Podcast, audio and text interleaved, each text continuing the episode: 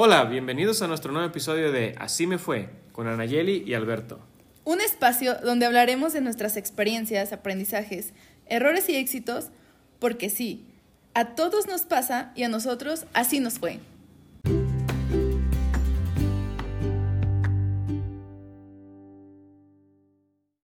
Hola, ¿qué tal? Hoy es sábado, 6 de marzo. ¿Sí, verdad? Todavía. Todavía. Discúlpenos. no Pero ya es estamos 2021, aquí. esperemos que este marzo traiga cosas buenas. Fíjate, yo, yo tanteo que salimos de este desmadre ya en menos de 100 días, porque ya hay vacuna. Bueno, al menos Estados Unidos. Porque, Impresionante, están vacunando súper rápido. no sé, déjame checar aquí un dato rápido. O sea, el coronavirus ya está en contra de los que se están recuperando, ¿sí? Y de las personas que están muriendo, o sea, se está creando una barrera. Y de las personas que se están, eh, ¿ya dije vacunando? No, dije recuperado y, y fallecido. Y de los que están vacunando, ya llevan 85 millones de vacunados nada más en Estados Unidos. Están siendo como 2 millones de personas al día y ya se está creando una barrera. Y entonces haz de cuenta que ya tiene rato que iban a ser 10 millones de estadounidenses infectados. Y ya vamos por 8 millones 800. Y cada día son de 50 a 70 mil personas menos. Y entonces esto se va a potenciar. Yo, yo tanteo que llegando al día 60, ¡pum! Ya el coronavirus ya te va a dejar trabajar. Y saliendo de Estados Unidos seguimos nosotros. Que se reactive nuestra economía, nuestro movimiento y de que nos empiecen a mandar las vacunas que nos hacen falta. Ay, sí, por favor. Porque nosotros se me hace que nada más llevamos como 2 millones, déjame checar el dato. Sí, nada más, 2 millones 700 mil. Y yo tenía entendido que le habían comprado 20 millones a Rusia y que además estaban comprándole fármacos a Estados Unidos o a Canadá, no sé. Pero el punto es que ya vamos para afuera. O sea, ya, ya hay chance, ya se ve, claro, ya puedes hacer más cosas. De aquí a la próxima pandemia no sabemos, a lo mejor la próxima sí nos mate. Pero esperemos ya no nos toque. Pero ¿sabes qué? El pensamiento mágico pendejo, dice Odín Duperón, eh, está haciendo que mucha gente no se quiera vacunar y eso me preocupa porque en México hay mucha gente con ese pensamiento mágico pendejo que cree que les van a hacer algo o no sé. Fíjate, lo, lo que yo creo es que al mexicano lo han engañado tanto que esa es la clase de pensamientos que generan. Pues si no manches el chupacabras, un montón de cosas que... No nada más eso, o sea, olvídate ya así que, que de, de- fantasía y tus familiares, tus maestros, los políticos, tus empleadores, todo el mundo te está mintiendo todo el tiempo, ¿no?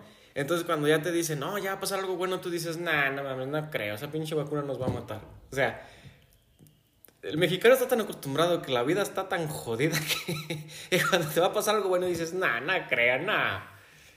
Y- Pues sí, ya somos desconfiados de lo que no deberíamos, porque fíjate, piensas que te va a ma- va- matar una vacuna, Eh. pero no te estás dando cuenta que nos estamos matando solos con toda la comida chatarra, unos malos hábitos que tenemos. Ah, Y que, eso, o sea, realmente muere más gente por diabetes y obesidad y paros cardíacos que por coronavirus, pero Te matan más tus pensamientos que realmente una enfermedad. Fíjate, el otro día, últimamente, ojalá no me regañen por esto, pero últimamente me la he pasado yendo a un bar.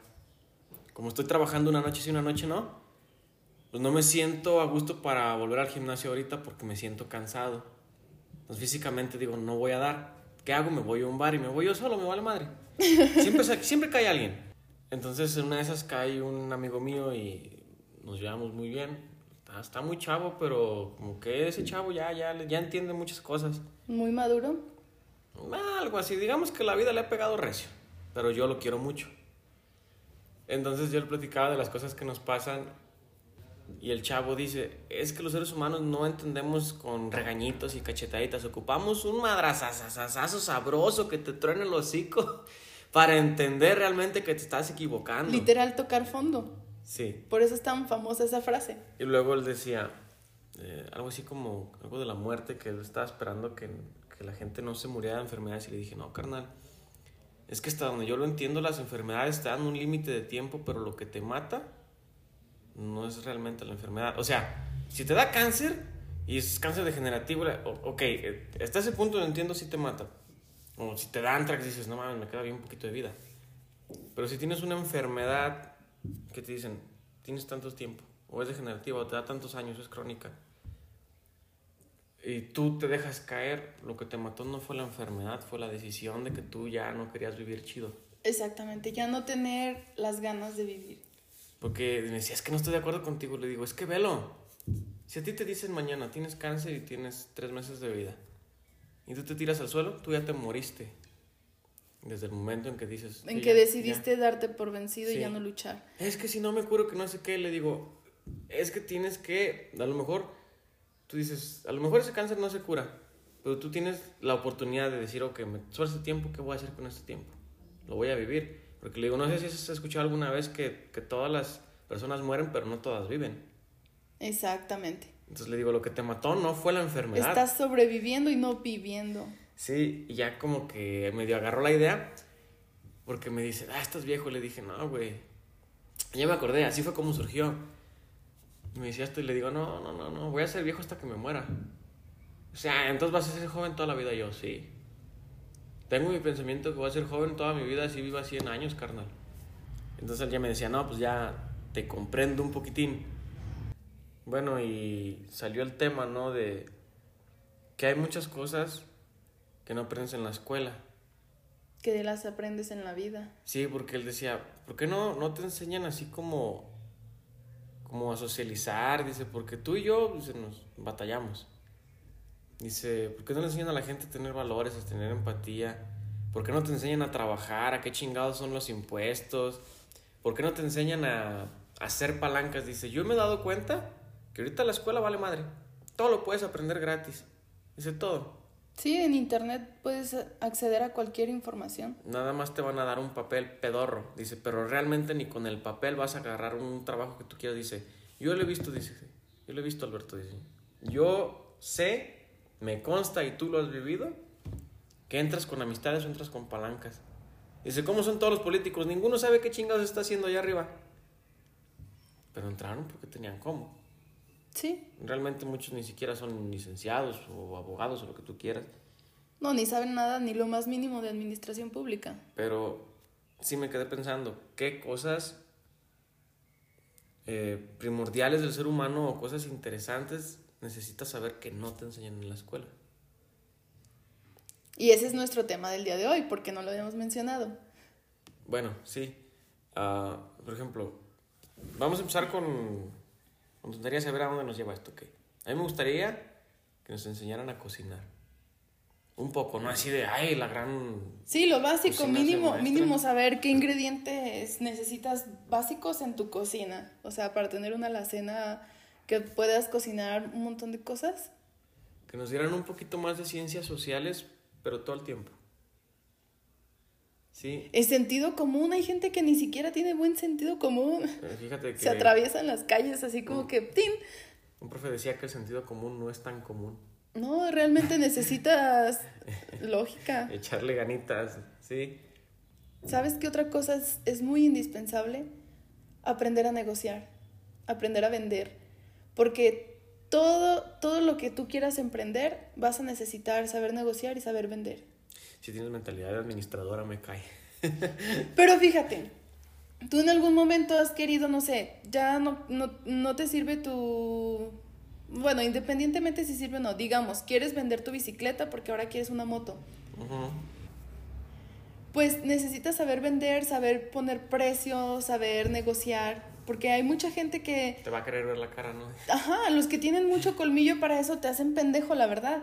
Entonces se necesita, es algo de sentido común. Un compañero de la universidad, que era buenísimo y es todavía buenísimo para los negocios, siempre decía eh, que deberían, más que enseñarte, como nosotros en administración, más que enseñarnos las bases de quién es el padre de la administración y toda la filosofía de hace un montón de años. Obviamente es básica, claro, pero deberías de verla como rápido y directa y al, grano. Y, dedicarle más tiempo a realmente aprender a negociar, aprender a, a formar un negocio, practicarlo más. Porque en ciertos momentos de la vida va a llegar vas a llegar a tener la idea de poner tu propio negocio. Ser independiente. ser independiente, exactamente. Entonces vas a necesitar esas habilidades. Y no necesariamente a los que estudian administración, como mi caso, ¿no? Sino que eso deberías de verlo en una materia en la primaria, en la secundaria, de negociación, de, o sea, de, establecer precios, costos de producción, etcétera, ¿no? Pues sí, si estás interesado, sí, pero no sé qué tan, eh, qué tan necesario sea como para la vida común. Pues es más necesario eso, yo lo veo más útil que aprender a hacer integrales. Ah, no, claro. Pero tú eres administradora. Yo, por ejemplo, yo que tengo mi problema social, para mí es muy necesario aprender a socializar. O sea, yo lo veo desde ese punto. Pero además de eso, creo que no te enseñan a estar preparado para las cosas que no. que crees que nunca van a pasar, ¿sabes? Yo hubo un rato en el que. Ay, güey, que fue hace como dos años pasó un accidente en el trabajo, un señor casi se nos mata ahí, luego a mi papá le pasa algo en la vesícula, pero ya empiezas a pensar en la muerte, ¿no? Que eso es algo que sí le pasa a todas las personas. Para lo que nunca estamos preparados ni listos. Y fue un... Fue un tema que me quitó el sueño unos 3, 4 meses mínimo. Y en una de mis pláticas, tú sabes que voy al dispensario cada que puedo. Eh, me escucha una señora, le dije, nah, le dije, no, no sé yo qué pensar de la muerte. Nunca he sabido de alguien que, que vaya y vuelva, ¿sabes? Porque pues tú sabes que yo no soy el mejor eh, religioso católico creyente. Pero sí eres muy espiritual. Eh, sí, yo creo que las religiones dividen, porque son tantas y están tan en desacuerdo entre ellas. Yo pienso que sería mejor ser eh, espiritual, tener tu, tu, Dios unificado de que todo es amor y todo es bonito y así, y, ves por el prójimo. Una filosofía de ser buena persona y ya. Sí, bueno. Y me dice esta mujer, dice, no, yo, yo me morí y volví y dije, ay, no manches. Le digo, bueno, pues, le voy a dar chance a ver qué me platica, ¿no? Pues suena como algo interesante. Y ella me dice que fue en un parto, que fue cesárea y que se desangró. Y detalles más, detalles menos, porque dice que vio un santo y eso. Yo, pues sí la juzgué mucho. Dije, ay, por Dios. Dice, no, de veras, Germán, te lo, te lo prometo que era San Toribio Romo vestido de enfermera. Le dije, para empezar, lo acabas de, de distorsionar la imagen que yo tenía de él. Y dije, no hay pedo, pero como que algo no me cuadra. y ya me dice, bueno, a lo que voy es, mm, clínicamente yo estuve muerta como un minuto y restito. Dice, pero en ese minuto yo lo que recuerdo es un aroma eh, hermoso, sí, atractivo, tranquilo, suave, no invasivo, ¿sabes? Y después se apaga la luz y curiosamente dice, no sé cómo explicarlo, pero también se apaga la oscuridad. Es como si dijeras, ya no está ni lo malo ni lo bueno aquí, ya no importa nada, ya estás tranquilo, ya estás sereno, se siente una frescura. Dice, y vas caminando y, y a pesar de que no sabes a dónde vas, no quieres ir a ningún lado, pero sigues caminando y dice, y no te sientes mal por no saber. Y yo así como de, ok, es, es una paz bien chingona. Me dice, sí. Y dije, morirse está lleno de paz. Le dije, sí. Le dije, ah, entonces ¿por qué te causa tanto miedo? Y me dices que, pues, como tú dices, nadie va y viene. Y yo dije, ah, es pinche fumada. Dije, no, yo pensaba que te apagabas y ahí acababa, ¿no? Bueno, ahí te va mi historia. Ahora sí, no voy a decir por qué, qué chingados fue lo que hice. Pero en una fiesta, digamos que me estuve apagando, ¿no? O sea, vamos a poner alcohol. ya, hasta cierto punto. Y me puse muy mal. Muy, muy mal. Y entonces ya me dice un amigo, ¿sabes qué? Este, pues, te vamos a mover al arbolito. sí, a que te duermas un rato. Ah, sí, a que te duermas un rato porque no te ves bien. ¿Es hora de noche, de día o qué? Fue de día. Entonces te, llevaron como a la sombra. Me llevaron como a la sombra, pero a que me durmiera. Para que te recuperaras. Para que me recuperaran. Es que le dije, no, es que la neta no me siento bien como para irme a dormir, yo ocupo otra cosa. Dice, no, no, vas a estar bien. Yo te veo bien, nada más, no te asustes. Pues haz de cuenta que me dijeron, asústate bien, cabrón. Porque pues mi mente así ya trabajaba antes, ¿no? Hasta después que lo empecé a querer tratar. Pero de todos modos, siempre así funciona. O sea, te dicen, no hagas esto y es lo primero que haces. Pues, eh, somos seres humanos, nos equivocamos y llevamos la contraria y queremos experimentar. Bueno, pasa que me acuestan y siento como mi cuerpo se va apagando como por switches, ¿no? Primero las piernas. Ya no sentías tus piernas. Luego los brazos. Y luego el, el torso, el intestino, los pulmones, el corazón el cuello, la mandíbula, hasta llegar a mi cerebro. Pero cuando llegó a mi cerebro... O sea, tú ya no sentías tu cuerpo. Yo sentí como se iba apagando. Pero curiosamente no me dio miedo. Y cuando llegó a mi cerebro empiezan las voces, ¿no? O sea, el ello, el super yo, el ego, no sé qué haya sido, la verdad.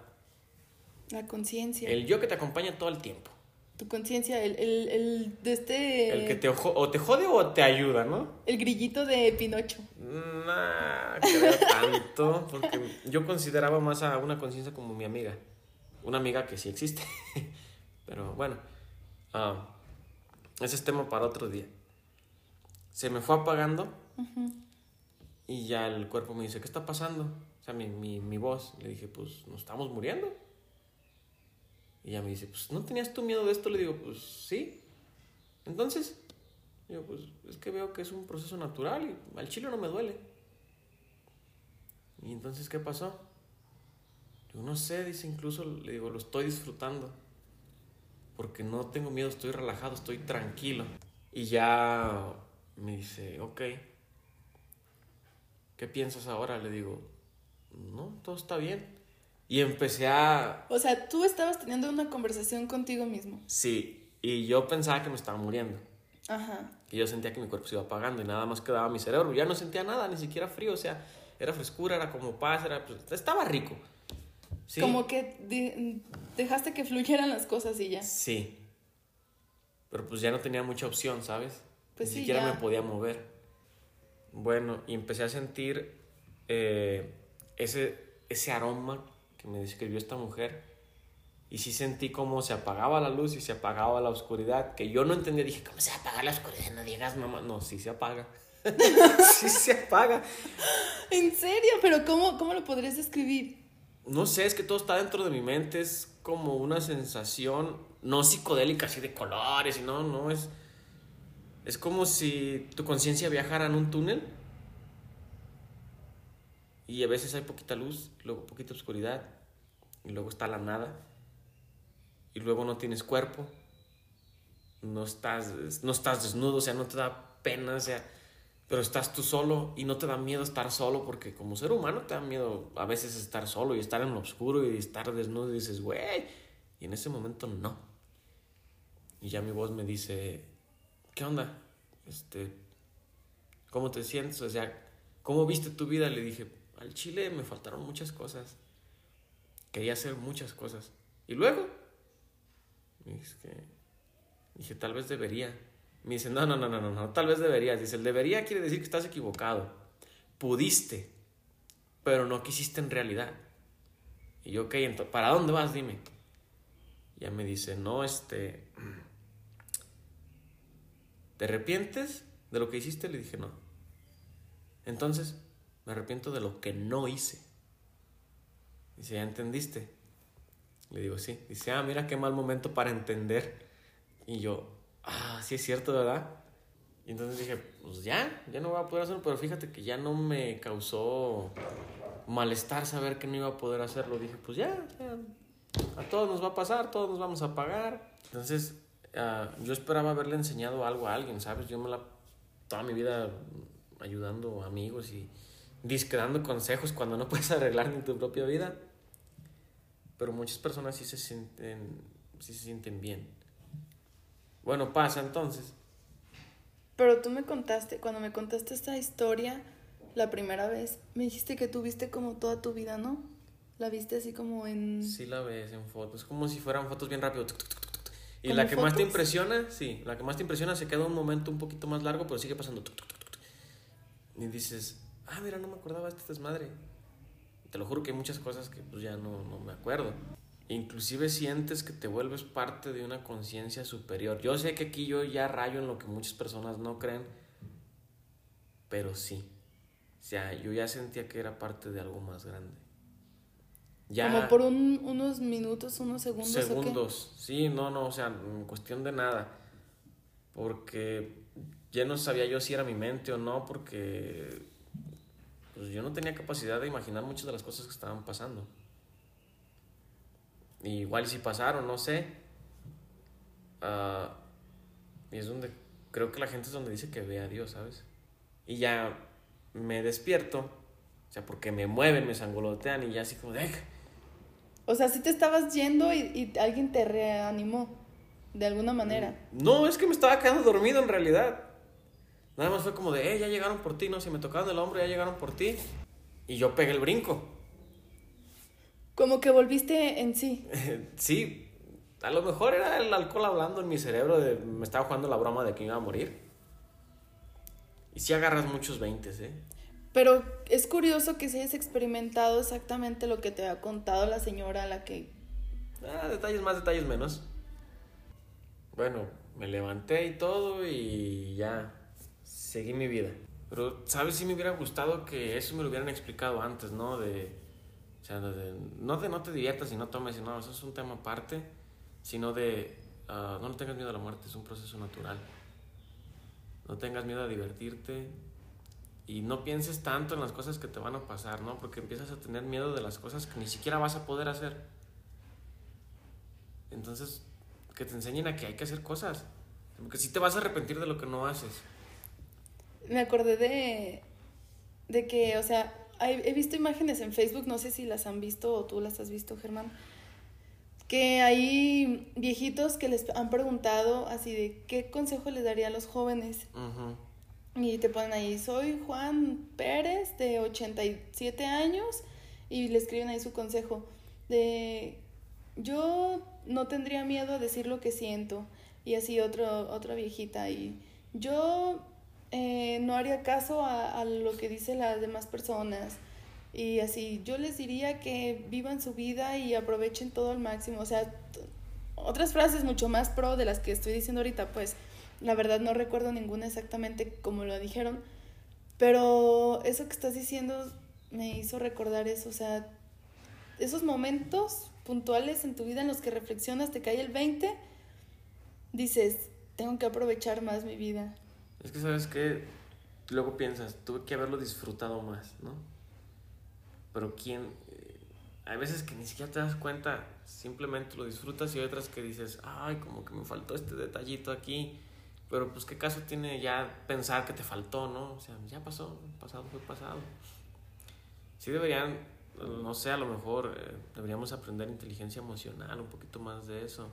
¿Sabes qué? Creo que el mexicano no está tan también educado, veo que hay muchos problemas muy canijos que no deberíamos de tener como país en vías de desarrollo. ¿Sabes?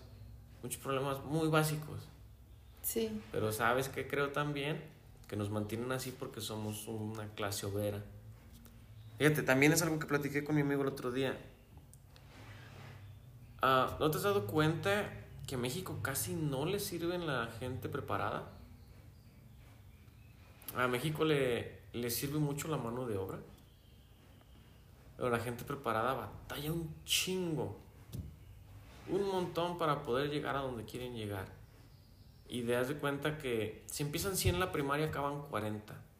De, de esos que saltan, no sé, a la, a la secundaria, de esos 40 acaban 30. Esos 30 entran a la prepa y acaban 20. De esos 20 10. Con suerte, 10 entran a la universidad. Tienes un grupo de 40 personas. ¿Y de esos 10, cuántos nada más se titulan? Pues como nosotros entramos 15, nos vamos a titular como 5. Ajá. De esos 5, ¿sabes a cuántos se les dio la oportunidad de seguir estudiando algo chingón? A una persona. Así, una maestría, doctorado, etcétera. ¿Y sabes por qué? Por palanca, porque le caía bien a la persona encargada de conseguir las becas y los conectes. Todos los demás que quisieron y quisimos, no se nos dio la oportunidad. El día que salimos fue como de, pues ya soy ingeniero, o sea, ¿qué onda? Ah, pues buscas aquí, aquí, aquí, y dices, mm, yo pude haberme dedicado a esto sin necesidad de haber eh, estudiado. Muchas cosas te las enseñan en, en el trabajo. Exactamente.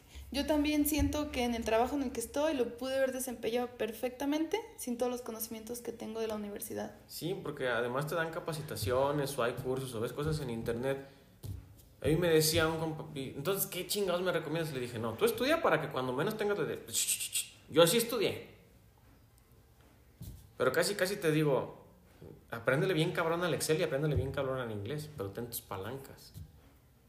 Sí. Sí, que no quiero decir que, que, ninguna carrera sirva, no, sí, sí sirven muchas. No, y puede que te pueda ir muy bien en un país donde sí lo valoren. Sobre todo, a lo que yo he visto, sobre todo si es administración o si es este... Ah, contaduría. contaduría, o esto es que programación o a lo mejor un poquito de medicina también. Pero todas las demás están batallando por encontrar su lugar. Eso es algo que en la escuela no te dicen. Pero ¿sabes por qué? Y no, no le echo toda la culpa, pero es que la educación también es un negocio. Ah, claro.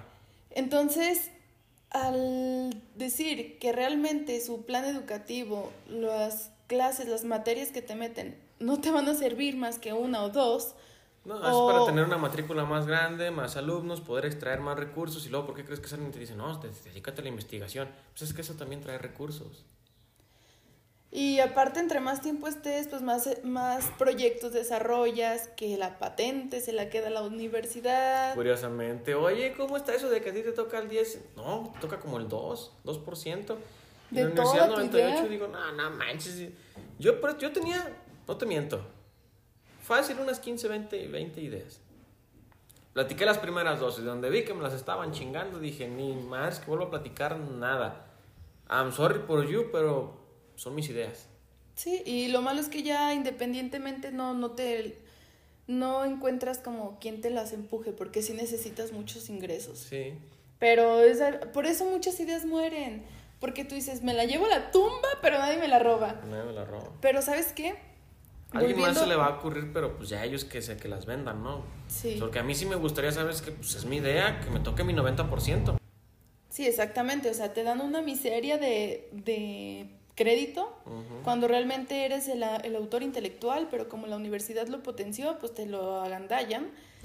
Y por eso muchos estudiantes deciden ya mejor no, no sacar nada innovador. Y si te piden un proyecto para cumplir con una materia, sacas cualquier cosa pedorra, aunque tú sabes que tú tienes grandes ideas y eso es lo que viene pasando. Pero sabes qué, volviendo a la idea anterior, de que algunas carreras sí tienen más eh, salida o sea, laboral y etcétera, es por la zona. Eso va muy de acuerdo a la zona.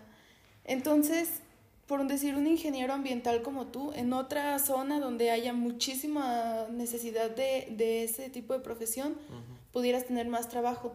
El problema es que muchos nos quedamos en donde estamos. Sí. Y también, bueno, yo he notado eso, aquí sobre todo en, en esta zona, mm, no se valora mucho a los profesionistas no se les da el valor que necesita. Creen que, o sea, sí, fuiste a la universidad, está bien, pero te voy a pagar igual que al que no fue.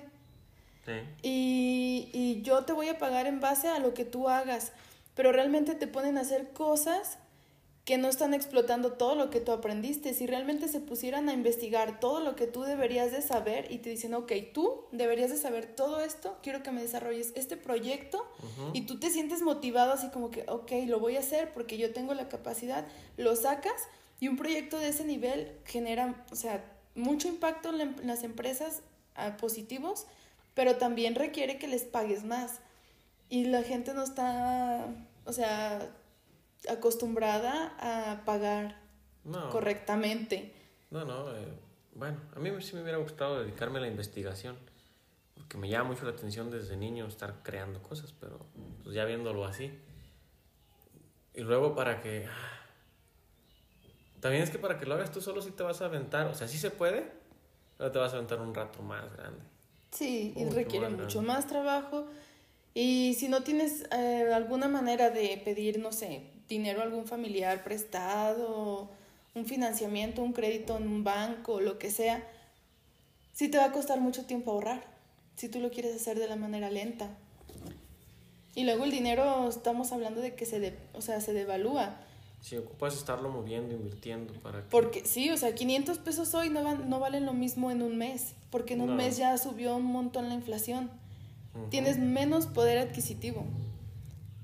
Y eso es lo que mucha gente no entiende y por eso Sí. siguen ahorrando en el colchón y Esa es creen otra que cosa que no te enseñan en la escuela, a tener tus, tus finanzas eh, personales sanas. personales sanas, sí. Un día vamos a hablar de ese tema de finanzas personales. Necesito prepararlo mejor, pero sí quiero ese Fíjate, tema. Me acabo de meter a internet y sí, yo es que pensé, dije, ay, estamos divagando mucho, pero no. Porque aquí dice 10 cosas que no te enseñan en la escuela. Dice, cómo ser líder, cómo hablar en público, cómo emprender, tú ya hablaste de eso, cómo ahorrar, estamos hablando de eso, manejar el dinero, tú estás hablando de eso, organizar tu tiempo, cómo vender, o sea, realmente no estamos divagando tanto. Porque sí, me, sí pensé, ay, güey, ya terminamos hablando de la, de la muerte. No, lo que pasa es que yo me enfoco mucho al, al, al desarrollo de la persona. Como yo ya he tenido bastantes Pues es que problemas, realmente- de, ah, ya quiero dejar de tenerlos. Realmente tiene relación todo lo que hemos dicho. Sí. Son cosas que no nos enseñan en la escuela y que las aprendes a base de los golpes de la vida y que cuando estás al filo de la muerte te das cuenta de todo lo que no has aprendido y del tiempo que has perdido y realmente como conclusión yo diría que lo más valioso que tenemos es el tiempo. Hay que ver en dónde lo invertimos, qué cosas hacemos que realmente nos, nos gusten, lo disfrutemos y si lo que estamos aprendiendo realmente te va a servir en la vida. Entonces tú dirías que tú te invertirías a ti misma. Sí, Es la mejor inversión, siento yo. claro.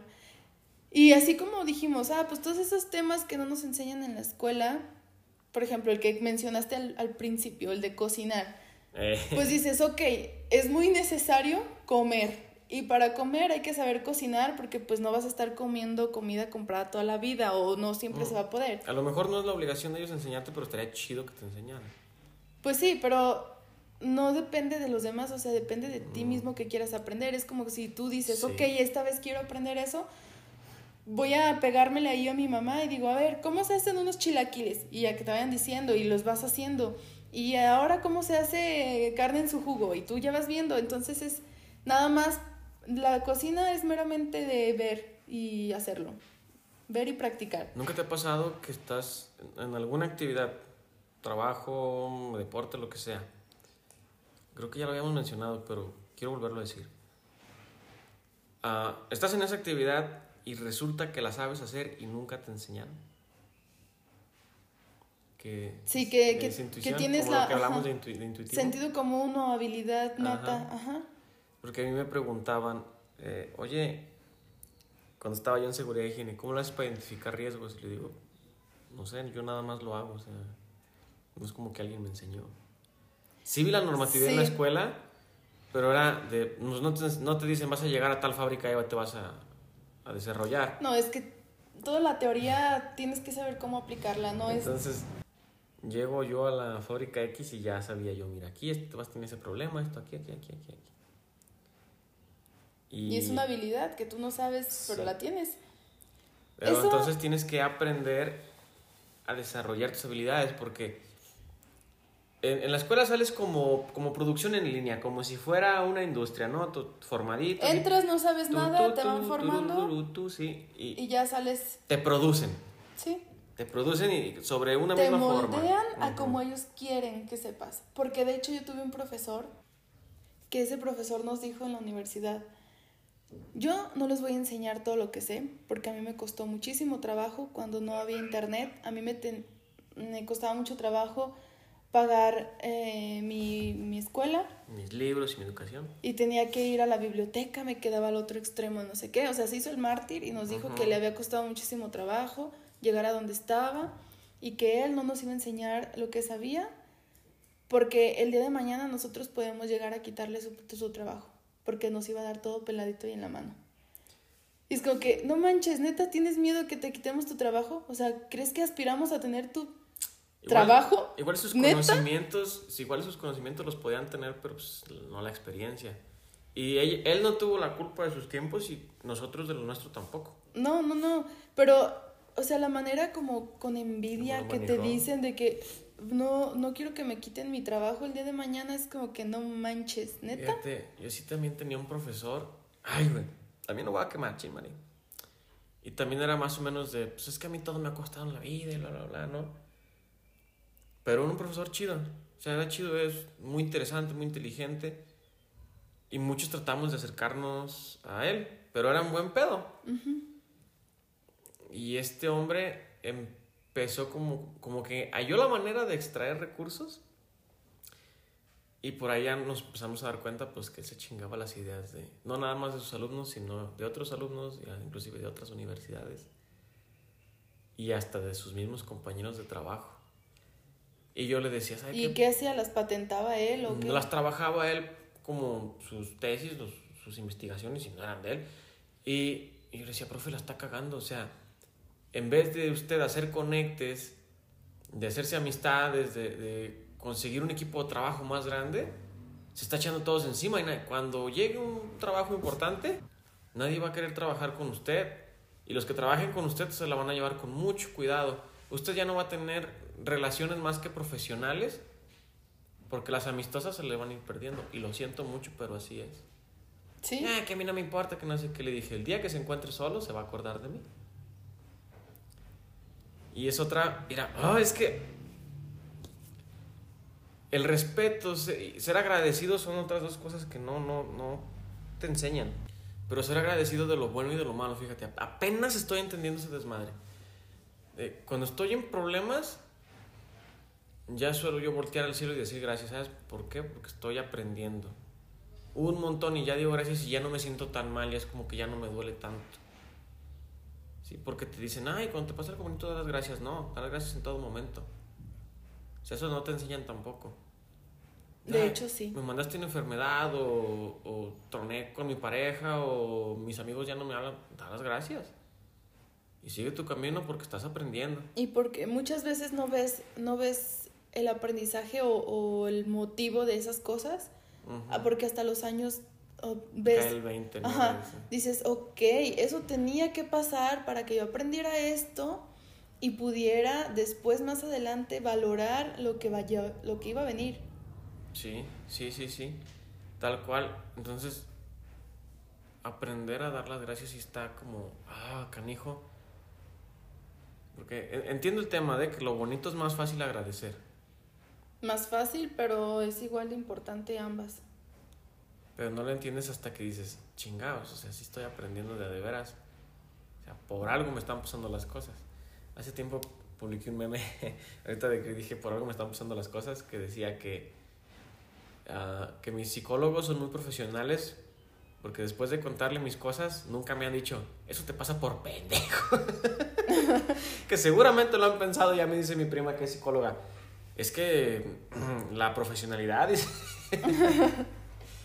Pero también se agradece que no te juzguen, o sea, que no te apendejen, no te digan así. Inclusive se debe de agradecer lo que no te hicieron. Exactamente. Sí. Es que todo, todo tiene una razón de ser. Todo está conectado de una manera invisible. Y tampoco debemos de estarnos preocupando por va a pasar, no va a pasar, porque va a pasar lo que tenga que pasar. Y también, bueno, también y tampoco te enseñan a que tú no controlas nada de tu alrededor. Ni el pensamiento de las demás personas, ni lo que van a hacer, ni si van a estar contigo, si no van a estar contigo, si van a seguir siendo tus amigos, si deciden irse, quedarse, si cae un meteorito, si el vecino se muda, no controlas nada, absolutamente nada a tu alrededor. Lo único que podríamos, digamos, y ni siquiera al 100%, es controlar cómo nosotros tomamos las cosas. Sí, es cómo te sientes, qué actitud vas a tomar. Pero a veces ni siquiera al 100%. No, es que te gana el sentimiento.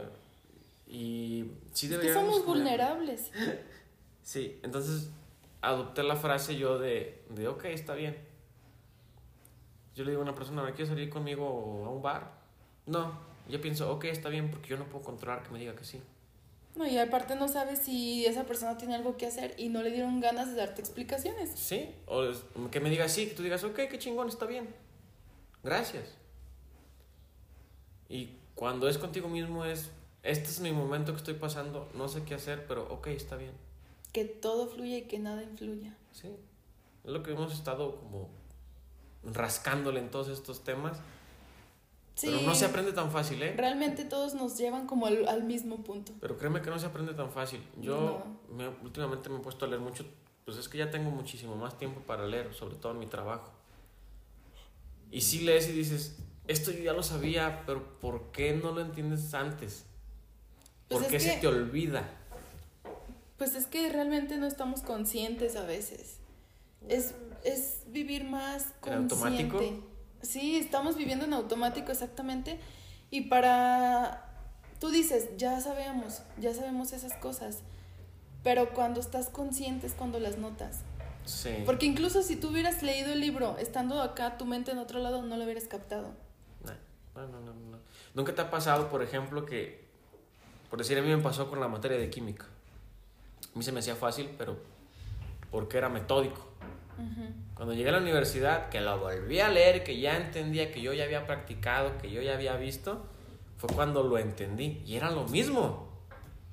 Lo mismito. Sí. Y dices, ok, aquí ya me cayó el 20. ¿Sabes qué es lo que creo? Que sí estamos necesitando como que vivir más experiencias para que eso que, leí, que leemos se nos quede, que lo aprendamos y que no se nos olvide. Pues es que se aprende un perro de manera de repetición. Qué gacho soy yo, pero sí, sí. aprendemos de modo de repetición, o sea, una vez, otra vez, otra vez, otra vez. Pero, pero en práctico, o sea, Lo tienes que hacer y hacer y hacer, hacer. hacer y sí, hacer y sí. hacer. O te tiene que pasar. Y pasar y pasar hasta que captes. Así hasta que digas, chinga, o sea, yo ya sé como que yo funciono así, que tal persona funciona así. Y yo sé que esto no lo puedo controlar, pero esto de aquí conmigo Sí. sí es más negociable porque los pensamientos se cambian, pero hay que tener cuidado con los pensamientos que tenemos mucho tiempo con ellos, porque son más difíciles, son más arraigados y generalmente lo que es negativo es lo que más fácil se queda. Y luego aparte pueden ser pensamientos fantasiosos, o sea, que ni siquiera tienen nada que ver con la realidad. Tanto lo tienes en tu cabeza que le das, lo haces ser verdad.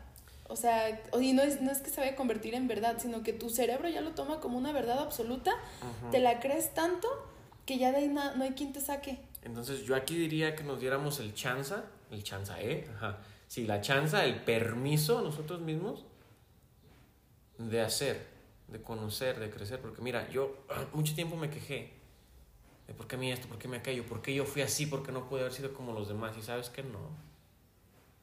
Es que bueno que me tocó la parte difícil, entre comillas, porque tampoco es lo más difícil, pero sí lo era para mí. Porque si no hubiera sido así, no hubiera aprendido esto, o no estaría yo aquí. No estaría yo hablando en este podcast, y a lo mejor, a lo mejor no somos famosos ahorita, pero a lo mejor en un año, 20 años, alguien nos escucha, alguien que necesitaba esta información de, oye, sí, sí es cierto. Qué gacho que estoy enfermo, pero qué bueno que me pasó, gracias que me pasó, porque si no, no lo hubiera entendido. A lo mejor esta enfermedad se me quita y después llega alguien que necesita de esa información, que necesita de esa empatía, de ese cariño, de ese amor. Y como tú ya lo manejaste, ya lo viviste, ya puedes ayudar a esa persona. Desde la experiencia. Y, y pasa igual con el trabajo, igual con los hermanos y con todo lo demás nos desarrollemos. Ya no hay que decir, ay, es que lo mío estuvo difícil, es que sufro depresión, es que esto no, es gracias, qué bueno, porque estoy entendiendo algo que me tocaba y que muchas personas no van a entender en un buen rato. Sí, es que victimizarse y darle una justificación a todo nada más es mostrarte más débil de lo que eres. No Porque- está mal porque sí. Sí, somos vulnerables. Somos vulnerables. Pero también tú mismo estarte diciendo, ay, es que eso pasó por esto. Te estás Es- conmiserando todo el tiempo de, ay, triste, triste, triste, triste, ¿no? Ajá, y luego también tú mismo quieres que los demás tengan como lástima hacia ti, que digan, ay, sí, pobrecito, te pasan puras cosas malas. Ay, la neta, a mí, cansa, a mí no me gusta que me tengan lástima. Yo prefiero no decir las cosas tristes que me pasan y pensar que la gente crea que todo es amor y dulzura conmigo, porque la verdad a mí no me gusta la lástima. Yo no entiendo cómo hay gente que le encanta causar lástima. Es Fíjate. como que, no manches, ya cállate con tu pinche vida triste. Yo por eso no puedo platicar de mis problemas con cualquier persona. Tengo que buscar a alguien que yo sé que seas profesional. Porque si se lo cuentas a tus amigos, Y te, tú, te van y por eso no te cuento nada. Por eso no te cuento nada porque ya sé cómo eres. Pero No. si te los cuentas a tus amigos la primera vez, ok. La segunda, ok, mira, deberías hacer esto. Tres, cuatro, cinco, seis veces, ya es como de, ah, ya, ya estuvo, ¿no? Ya sal de ahí. Pero es que también hay personas, Que no tan fácil salen. no, personas que cuando tú les cuentas tus cosas, se las toman tan personal que hasta ellos mismos o sea, es como que chin, eh, pobrecito, tiene este problema, están viendo la manera de ayudarte y tú ya te liberaste porque le sacaste toda tu... Ah, bueno, ¿Tu hay en, basura? hay en los dos extremos, sí. Y, y tú no sabes a qué persona le estás diciendo tus problemas, que le estás dejando todo tu costal de basura. Sí, ¿sabes Y qué? eso está muy mal. Sí. Ahorita me estoy acordando que pasa hasta con los perros. Ya es que te dicen que tengas una mascota para distraerte o para que salgas de la depresión y cosas así, ¿no? Sí. Resulta que las mascotas también te cachan y también se hartan de ti. Los perros son muy incondicionales, estoy contigo y tienes mi cariño y te quiero mucho, bla, bla, bla, ¿no? Sí. Te lamen, te mueven la colita, te ladran. Cuando tú lloras, ellos lloran. Pero si tú vives mucho tiempo así, los perros también te van a abandonar. Entonces es que les estás También echando te todo tu costal de basura. Chingaderos. Es que ¿quién, quién quiere tanta chingadera? El punto no es estarlo de cambiando de persona a persona o estar diciendo, ay, ¿qué hago con mi problema? No es, trátalo, El chiste de que... y ya no vas a volver a sacar. Es que el chiste de que lo cuentes y lo exteriorices y que la otra persona te retroalimente es como para ya, ok, ya lo saqué, ahí se quedó, me lo dejo atrás. Sí. Y que la otra persona a la que se lo contaste también lo deje ahí, no, no, no cargue, Por porque eso- si no es un desmadre. Por eso la yo creo que los problemas se cuentan no más de dos veces. Sí, no más de dos veces. Estoy de acuerdo. La primera es, sale todo lo que tenías. Y la segunda es, estoy afinando detalles, pero no más. Pero ¿sabes qué? Otra cosa. Un amigo dice, ah, mi amigo decía o dice, bueno, todos los problemas que tú crees que tienes son mentira. No tienes ningún maldito problema. Es mental. Sí, tu cárcel está en tu mente. ¿Sí? Y creo que también pasa en lo positivo. Sí. Que a veces estás contando y contando y contando cosas positivas y las personas es como que ya, chole, sí me alegro por ti, pero ya cállate. Cámbiale tantito de tema, oye, invítame una cheve cuando menos, ¿no? O sea, sí, sí es cierto. Pasa para ambos lados. Mucho de lo bueno es cansado, mucho de lo malo también. Sí. Pero bueno, o sea, esa era mi conclusión. Realmente vamos a seguir aprendiendo. O sea, no, no, no te enseñan en la escuela todo, no tienen la obligación de enseñarte todo, pero sí tenemos la obligación de siempre seguir aprendiendo y tenemos la obligación de entender que no podemos controlar todo y tenemos la obligación de pensar, ¿sabes qué? Los problemas que tienes, realmente no los tienes. Tu pedo ser- está acá arriba. Ser consciente de lo que está pasando en tu mente, en tu entorno, en tu alrededor, con tus amigos, con tus seres queridos, para tampoco tomar tanta carga de las cosas que no, no la tienen. Claro. Pues sabes, sí, este. Pues ya, ya fue todo de nuestra parte. Espero les haya gustado. A lo mejor, Medítenlo, tómenlo tomamos- lo que les sirva. sí. Tomamos muchas cosas de podcast anteriores, pero es que todo enlaza. Y si es necesario repetirlo, lo vamos a repetir porque nosotros también estamos aprendiendo. Entonces ahí nos vemos, muchas gracias. Eh, estamos tardando un poquito, pero les aseguro que el proyecto sigue en pie. Claro que sí, esto sigue en pie, seguimos adelante y esperamos que nos sigan escuchando. Espero que crezcan junto con nosotros. Y si nos superan, también enséñenos. ¿Cómo chingados no? Para eso estamos, para aprender unos de otros. Bye bye, hasta la próxima.